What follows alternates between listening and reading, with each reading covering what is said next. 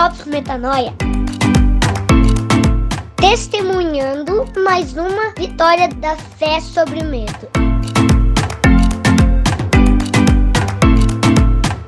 E aí, galera, graça e paz, mais um Drops do Metanoia aqui. Hoje é quinta-feira, dia de Drops, como disse o Pedrinho aí, e a gente vai derrubar mais uma mentira, mais um pensamento tóxico, que repetidas vezes pode se tornar uma fortaleza na nossa mente difícil de derrubar.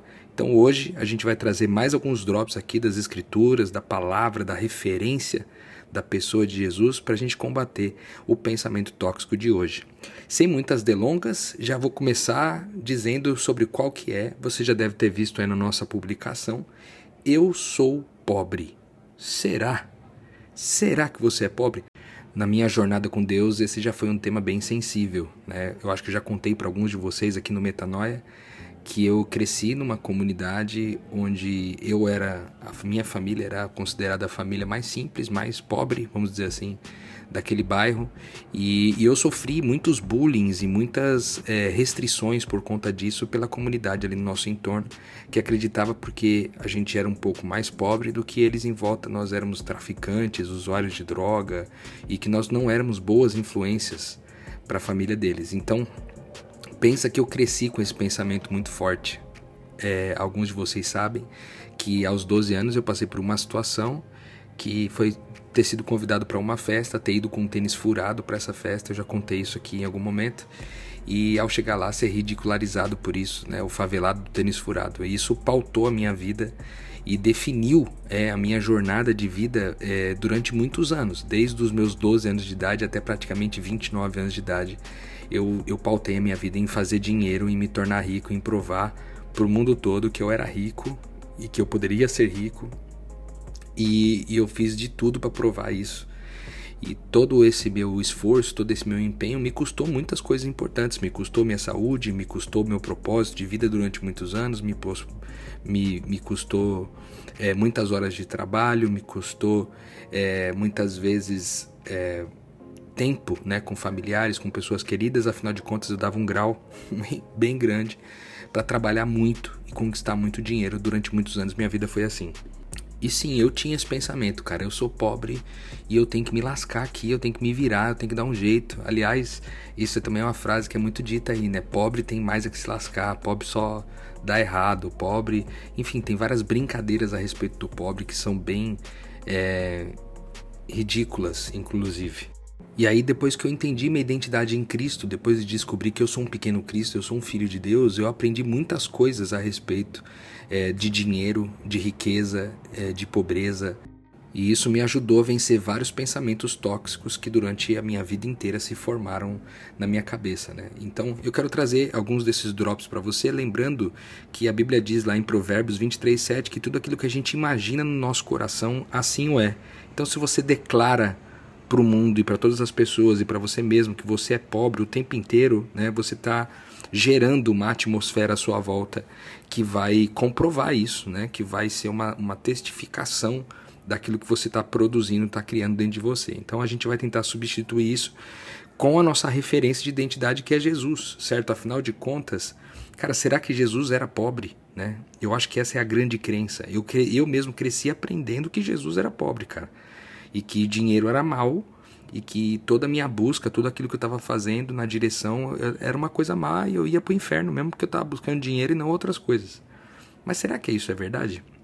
Então, eu queria trazer umas reflexões para você aqui, por exemplo, é, para você imaginar um pouco da trajetória de Jesus e lembrar que, primeiro, ele é, nasceu de uma família que era muito simples, e a gente sabe que eles eram muito simples porque tem uma passagem que diz que eles doaram ali os pombinhos no templo, e quem doava os pombinhos eram as famílias mais simples, porque as famílias mais abastadas doavam cordeiros, né, para poder realizar o sacrifício no templo.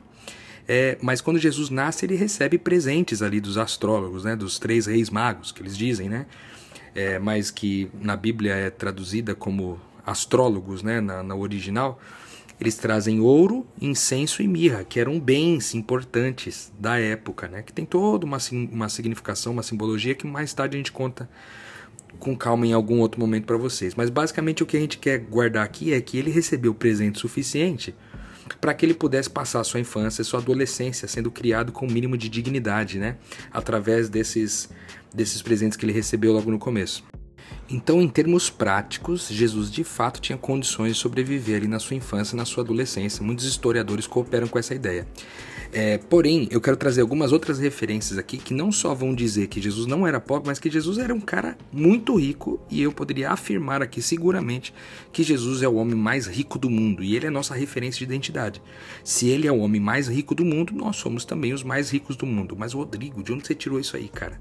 Para para pensar no seguinte: Jesus transforma água em vinho, certo? Se a gente fizesse os cálculos ali de quantos litros cabiam em todas aquelas aquelas vasilhas, né, que tem um nome específico que me fugiu agora, são 540 litros. E eu fui pesquisar qual que é o vinho mais caro do mundo.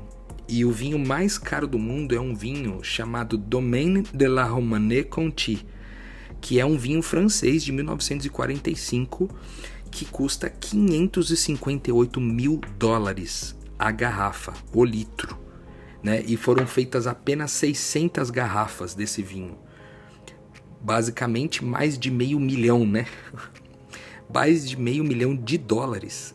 E aí, cara, se a gente parar para pensar que foram 540 litros que Jesus transformou de água em vinho, e nós vamos considerar o melhor vinho de todos, porque foi considerado por eles um vinho de altíssima qualidade, então a gente teria 301 bilhões de dólares.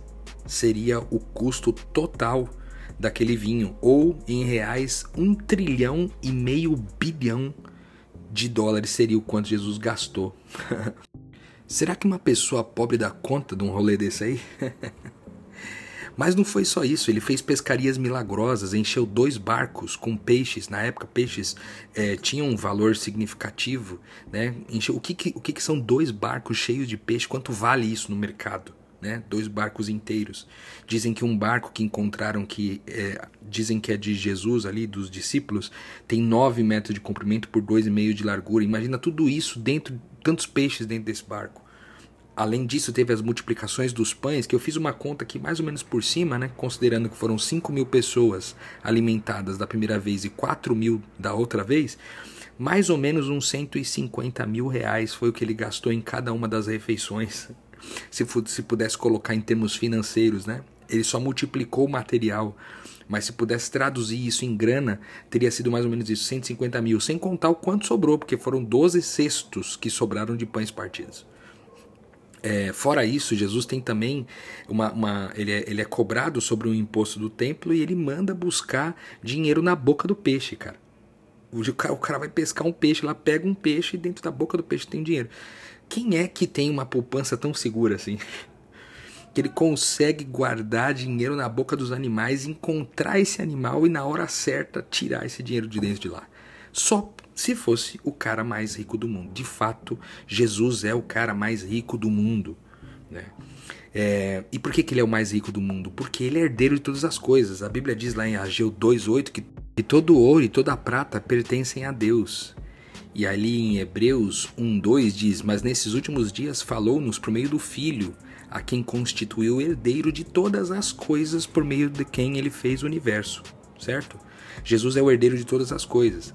Mas aí em Romanos 8,17 diz assim: Se somos filhos, então também somos herdeiros, herdeiros de Deus e co-herdeiros com Cristo. Se de fato participamos dos seus sofrimentos, para também participarmos da sua glória. Cara, nós herdamos todas as coisas com Cristo. Nós herdamos inclusive todo o ouro e toda a prata. O que significa é, ser herdeiro? Vamos por conhecer aqui o cara mais rico do mundo, ser herdeiro desse cara. Jesus, então, é herdeiro de todas as coisas. E todas as coisas o que? Em Ageu 2,8 vai dizer que Deus é dono de todo o ouro e toda a prata. Então, dentre várias coisas que Jesus herda, todo o ouro e toda a prata ele herda também, certo? Embora Jesus então fosse é, herdeiro de todas as coisas e tivesse manifestado é, o quanto de fato ele tem acesso e o quanto ele é mordomo dessas coisas através dos sinais do reino de Deus que ele fez nos milagres que a gente acabou de citar, ele buscava o reino de Deus como prioridade. Tanto que ele diz assim: portanto, não se preocupem com o que vocês vão comer, o que vocês vão beber. Todo mundo que pensa que é pobre, em algum momento pensou isso. O que, que nós vamos beber, o que nós vamos comer, o que nós vamos vestir? Aí ele continua dizendo: Pois os pagãos é que correm atrás dessas coisas. Mas o Pai Celestial sabe que vocês precisam delas. Então busquem primeiro o reino de Deus e a sua justiça, e todas as coisas serão acrescentadas a vocês. Não se preocupem com o dia de amanhã, pois o dia de amanhã trará suas próprias preocupações. Basta cada dia o seu próprio mal. Ou seja, Jesus tinha essa noção de que, porque ele sabia que tudo pertencia a ele, Deus sabe as minhas necessidades, no momento certo, todos esses recursos que eu preciso para realizar o que eu creio estarão disponíveis naquele momento. Né? Além disso, Jesus também escolheu ser simples, embora fosse um cara que tivesse muitas é, tivesse acesso né, a toda a riqueza que pertencia ao seu pai como herdeiro, né, ele escolheu viver de forma simples. E é tão verdade isso que lá em Mateus 8:20 ele diz assim: As raposas têm os seus covis e as aves do céu têm os seus ninhos, mas o filho do homem, ou seja, o Cristo, não tem onde reclinar a cabeça. Ele escolheu viver de forma simples, não ter onde reclinar a cabeça, justamente para poder ficar mais leve, para que o Espírito Santo pudesse levar ele para lá e para cá. É tanto verdade isso que ele também dá a mesma orientação para os seus discípulos em Mateus 10, 9 a 10, que diz assim: Não levem nem ouro, nem prata, nem cobre em seus cintos. Não levem nenhum saco de viagem, nem uma túnica extra, nem sandálias, nem bordão, pois o trabalhador é digno do seu sustento. Aqui então ele está falando o que? Cara, andem leve, né? Porque como vocês estão trabalhando para o reino de Deus, o seu sustento vai chegar. E embora Jesus também fosse herdeiro de todas as coisas e fosse o cara mais rico do mundo, ele também não via a riqueza como nós, em geral, vemos, né? É, tanto é isso que ele fala assim, ali em Mateus 6, 19, né? Não acumulem para vocês tesouros na terra, onde a traça e a ferrugem destrói e onde os ladrões arrombam e furtam, mas acumulem para vocês tesouro nos céus, onde a traça e a ferrugem não destrói e onde os ladrões não arrombam nem furtam. Pois onde está o seu tesouro, ali está também o seu coração. Ninguém pode servir a dois senhores, pois odiará um e amará outro, ou se dedicará a um e desprezará o outro. Vocês não podem servir a Deus e o dinheiro. Né? Jesus, embora ele saiba que ele é dono de tudo, e eu acho que talvez por isso, por saber que ele era dono de tudo, por saber que era herdeiro de tudo, ele tinha essa visão de não colocar o dinheiro num lugar do nosso coração que apenas Deus poderia sentar. Né? É, ele também fala ali em Lucas 12, 15, né? Cuidado, um fico de, de, de sobreaviso sobre qualquer tipo de ganância, porque a vida de um homem não consiste na quantidade dos seus bens. Então, embora ele fosse o dono de todo o ouro e toda a prata, herdeiro de todo o ouro e toda a prata, ele também dizia que o seu valor não estava nisso, né? Tanto é verdade que ele conta, né, ali em Lucas 12 ainda, ele conta a história daquele cara que teve uma, uma, uma ele teve uma grande colheita e aí ele olhou para o celeiro dele viu que era pequeno, mandou tipo destruir tudo e subiu um celeiro maior. E aí Deus falou: "Cara, mas você tá maluco?" Né? Insensato, essa mesma noite a sua vida será exigida, então quem ficará com tudo que você preparou? E aí ele termina né, o texto ali no versículo 21 dizendo assim: acontece com quem guarda para si as riquezas, mas não é rico para com Deus. Então só quem sabe que é a pessoa mais rica do mundo, que é o herdeiro mais é, bem sucedido desse mundo pode olhar para o dinheiro dessa forma, né? de forma a não querer construir uma riqueza para dentro de si mesmo, mas construir uma riqueza para com Deus, ou seja, para o reino de Deus, para que o reino de Deus seja sinalizado. Afinal de contas, em todas as circunstâncias que Jesus demonstra sua riqueza, ele demonstra ao servir as pessoas, ao amar as pessoas, ao curar as pessoas. Eu poderia citar N outros exemplos aqui de milagres de Jesus que também seriam incríveis do ponto de vista financeiro, como as curas das doenças, quanto que esses caras gastariam para fazer o tratamento. Aquela mulher do fluxo de sangue, que diz que foi em todo tipo de médico, gastou todo tipo de dinheiro que ela tinha, e Jesus apenas né, ministrou sobre ela, ela foi curada. Cara, quanto vale isso? Só que todo o recurso, percebe? Todo o recurso que Jesus tem, todo o ouro e toda a prata que ele herdou, ele usa para manifestar o reino de Deus na terra, para sinalizar o reino de Deus. E é aqui que fica a minha pergunta: você é rico ou pobre? Depende depende de como você decide olhar para a vida, imaginar, né, como diz em Provérbios 23, 7, imaginar no seu coração que você é rico, mas também imaginar que você é rico para com Deus e não para com os homens. E aquele que é rico para com Deus é aquele que é rico porque herdou todas as coisas de Deus e usa para o mesmo propósito que Deus usa as suas riquezas, seu ouro, sua prata, seus bens, seus recursos, que é servir o outro e sinalizar o reino de Deus. Certo? Eu sou pobre. Será? De jeito nenhum. Eu sou rico em Jesus, o homem mais rico do mundo, herdeiro de todas as coisas em Deus, para poder sinalizar o reino de Deus por onde eu pisar.